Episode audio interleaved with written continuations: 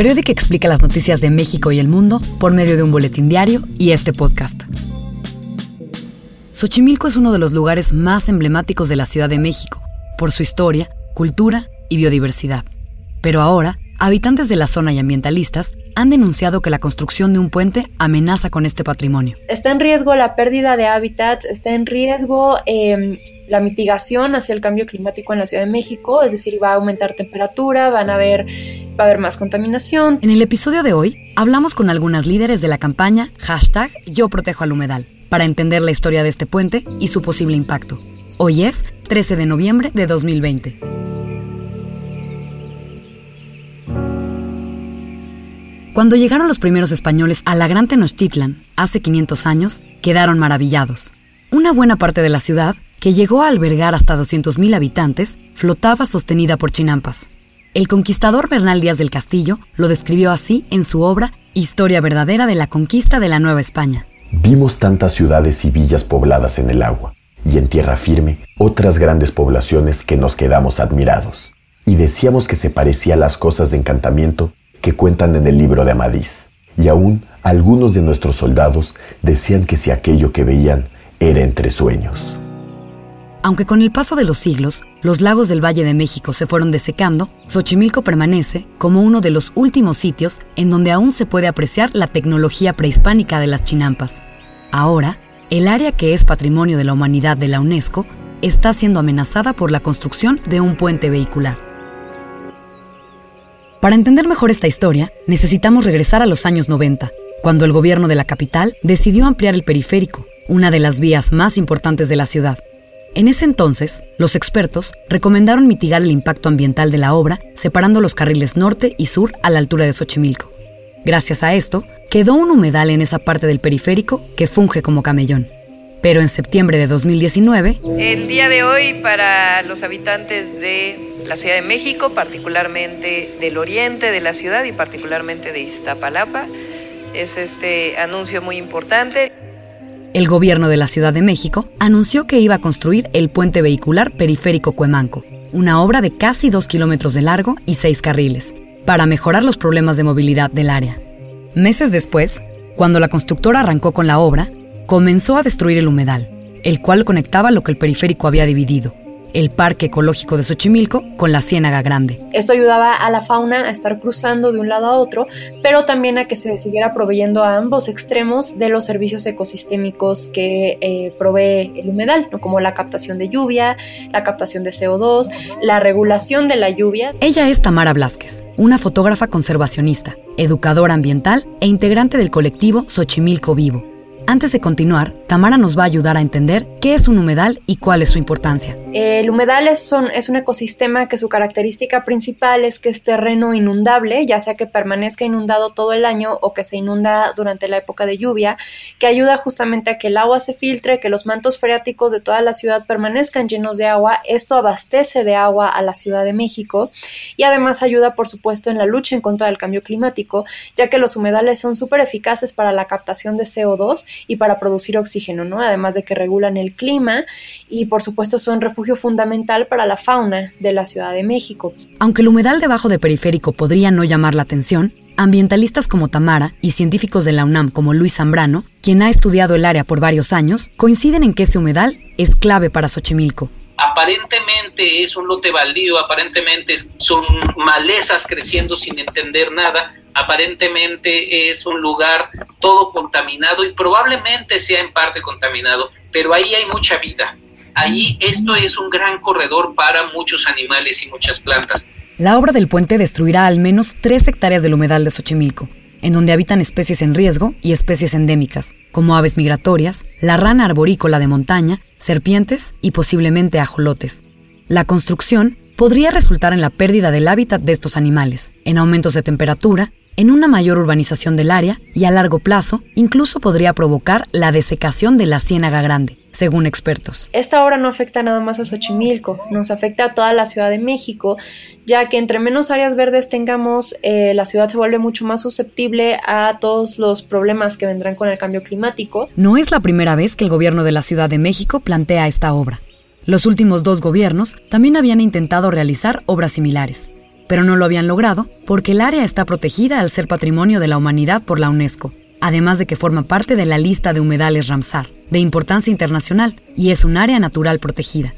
Este 2020, habitantes de Xochimilco y ambientalistas se unieron para protestar contra el puente. Junto con el colectivo Xochimilco Vivo, la Coordinación de Pueblos, Barrios Originarios y Colonias de Xochimilco ha impulsado la campaña Yo Protejo el Humedal. Hablamos con Valeria Hernández, quien forma parte de esta organización autónoma. Nosotros empezamos a trabajar en este tema a partir de este año más o menos desde mm, enero, febrero, veíamos que eh, el, gobierno estaba avanzando muy rápido en las obras, vimos también pues que no, no este, estaban siguiendo o acatando ninguna de las recomendaciones que se hacen a nivel internacional. Desde entonces, la Coordinación de Pueblos, Barrios Originarios y Colonias de Xochimilco ha protestado prácticamente de todas las maneras posibles. ¡Humedales sí, no! ¡Humedales sí, no! Hicieron rodadas y marchas hacia el puente vehicular, crearon carteles, se manifestaron afuera de la Secretaría del Medio Ambiente, organizaron proyecciones de cine, transmitieron conferencias virtuales, planearon un calendario de acciones diarias, realizaron tormentas de tweets. En Halloween se disfrazaron de la llorona para protestar.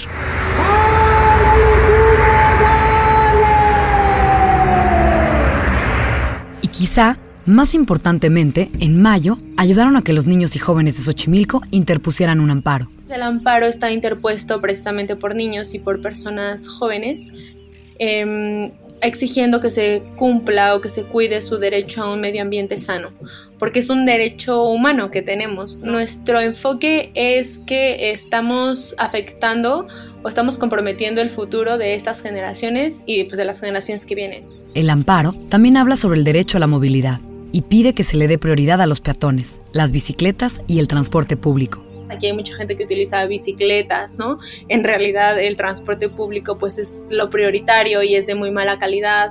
Entonces em, también esa es nuestra tirada, ¿no? Como decir, bueno, sí, sí hay problemas de movilidad, qué bueno que lo estén mencionando, pero por favor hagan un verdadero estudio de cómo se puede hacer sin estar destruyendo el humedal. A mediados de septiembre, tras una recomendación del Comité Nacional de Humedales, el juez quinto de distrito, Juan Carlos Guzmán, concedió el amparo a la coordinación de pueblos, barrios originarios y colonias de Xochimilco y ordenó suspender la obra inmediatamente en la parte que es área natural protegida. Pero ojo, aunque se haya detenido una parte de la construcción, eso no significa que la obra esté cancelada aún, como nos dijo Tamara Blasquez. Esto a nosotros también nos da muchísimo más tiempo para seguir presionando a las autoridades y a la misma Suprema Corte de Justicia de la Nación para que pues tomen en cuenta todos los argumentos que se les estén dando e impulsarlos eh, de que fallen a favor de la cancelación. Entonces todavía la lucha no termina, es una pequeña batalla ganada en la que no hay que bajar la guardia porque viene lo más fuerte. El amparo de la coordinación es uno de los cuatro que actualmente existen para defender el humedal. Sin embargo, la jefa de gobierno de la Ciudad de México, Claudia Sheinbaum, dijo que su gobierno apelaría a la decisión del juez. Y es que a lo largo de todo este proceso, Sheinbaum ha defendido la construcción de la obra férreamente. Ella asegura que su gobierno está haciendo una inversión histórica de más de 600 millones de pesos en Xochimilco, que restaurará el humedal y que en un futuro el puente servirá para desarrollar un proyecto de transporte público. No estamos afectando el patrimonio cultural y ecológico de Xochimilco. Eh, todo lo contrario, estamos restaurando el patrimonio ecológico y en el caso particular de un humedal artificial que fue construido en los noventas cuando se amplió el periférico se está reubicando. A finales de octubre, la presión para detener la construcción aumentó aún más, cuando organismos como el Centro Mexicano de Derecho Ambiental, así como un peritaje ordenado por la Secretaría del Medio Ambiente de la Ciudad de México, cuestionaron las irregularidades de la obra y destacaron los riesgos de destruir el humedal, sea artificial o no. El peritaje recalcó que aunque se propone restaurar el humedal, ya no tendrá las mismas características. Por ejemplo, la incidencia de los rayos solares en el humedal será diferente, lo cual es determinante en la diversidad de flora y fauna. Además, el documento dice que el puente contribuirá a la urbanización de Xochimilco, como pasó después de la construcción del anillo periférico, lo cual generará mayores emisiones de CO2. Tras meses de construcción, una buena parte del humedal ya ha quedado destruida. Porque algunas personas nos preguntaban, bueno, pero si ya hicieron el daño, pues, ¿qué tanto más daño hace que lo terminen de construir? Y de todas formas, mm, o sea, no se compara con el impacto que va a tener después si lo construyen. Y es que para los vecinos y ambientalistas, esta lucha no solo se trata de detener la destrucción del humedal, sino de las consecuencias que el puente tendría a futuro. Todas estas infraestructuras eh, viales, como los segundos pisos de periférico, está comprobado que generan un fenómeno que se llama tráfico inducido, que en vez de aligerar el tráfico, generan más. Hasta, de hecho, está comprobado y un estudio por ahí de que el tráfico en periférico desde que existe el segundo piso aumentó un 34% más. El estudio al que Tamara se refiere fue realizado por la firma británica St. Davis Glebe y fue publicado en 2014.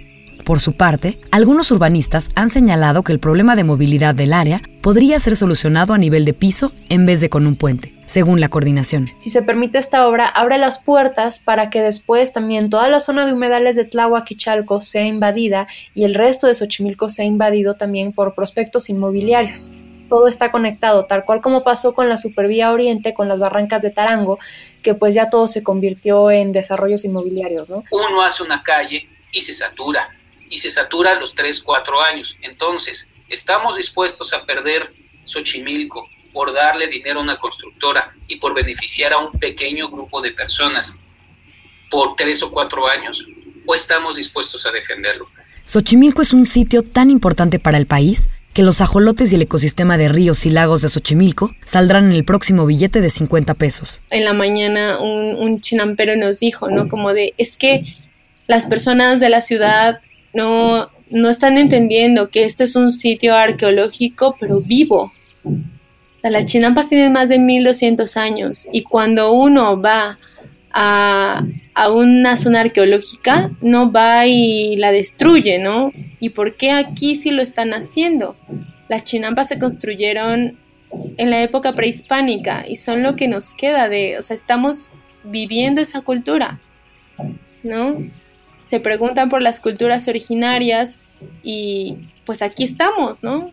Aquí están trabajando la chinampa y eso es lo que se pone en riesgo. Sigue las acciones de la Coordinación de Pueblos, Barrios Originarios y Colonias de Xochimilco y del colectivo Xochimilco Vivo con el hashtag Yo Protejo al Humedal.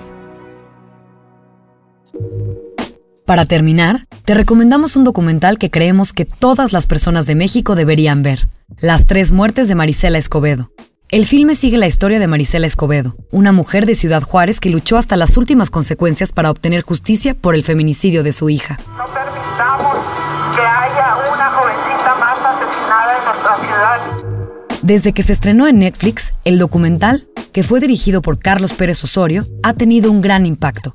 Hablamos con la productora ejecutiva del filme, Laura Boldenberg. Unos días después de que se estrenara el documental, el feminicidio fue tipificado en Chihuahua otra cosa que nos dio mucho gusto es que la Comisión Interamericana de Derechos Humanos inició su trámite al notificar al Estado mexicano sobre la denuncia interpuesta en su contra y le dio tres meses para dar una respuesta. Y la tercera cosa que, sucedió la mañana del 5 de noviembre es que Andrés Manuel López Obrador se pronunció al respecto en la conferencia de la mañanera y le encargó a la Secretaría de Gobernación darle seguimiento a este caso. En un año en el que los homicidios de mujeres han alcanzado cifras récord en México y en el que la policía incluso ha reprimido protestas feministas con balas, el documental ha logrado abrir conversaciones en redes sociales, universidades y tomadores de decisiones. Ya que aunque la historia sucede entre 2008 y 2010, es terriblemente actual encapsula la falta de acceso a la justicia que hay en México, el problema de impunidad y por supuesto la violencia de género que se vive en el país. Esto fue todo por hoy. Si te gustó este podcast, pícale al botón de seguir para que tu app te avise cuando salgan nuevos episodios. También puedes suscribirte a nuestro boletín por email para recibir un resumen de las noticias más importantes de México y el mundo todas las mañanas. Regístrate gratis en la página periodic.mx. Este episodio fue investigado y escrito por Beatriz Vernon. El guion fue editado por Lucas Vernon. Yo soy la narradora de Periodic, Begoña Irazábal. José Miguel Barberena nos ayudó a narrar la cita de Bernal Díaz del Castillo. Daniel Díaz Elmou realizó la producción sonora. Agradecemos a Tamara Blasquez, Valeria Hernández, Laura Woldenberg, María José Cortés y Carlos Verástegui. Los sonidos de naturaleza del fondo son una grabación de la Ciénaga Grande y Canal Nacional, publicada por Ney Villaseñor y utilizada bajo la licencia Creative Commons.